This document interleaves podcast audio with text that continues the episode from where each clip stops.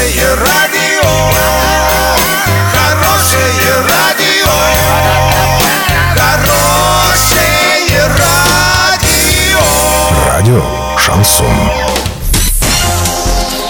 С новостями к этому часу Александра Белова. Здравствуйте. Спонсор выпуска магазин «Строительный бум». Низкие цены всегда. Картина дня за 30 секунд. Два депутата Орского горсовета настаивают на разработке новых тарифов за вывоз ТКО.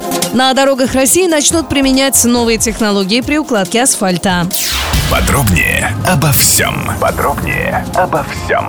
Депутаты Орского горсовета Павел Коровин и Антон Зудилов настаивают на разработке новых тарифов за вывоз и утилизацию отходов для жителей города вместо тех, по которым сейчас работает ООО «Природа». Они утверждают, что до вступления мусорной реформы в действие жители Орска оплачивали вывоз мусора по тарифу 225 рублей за кубический метр. С 1 января 2019 года он вырос до 539 рублей.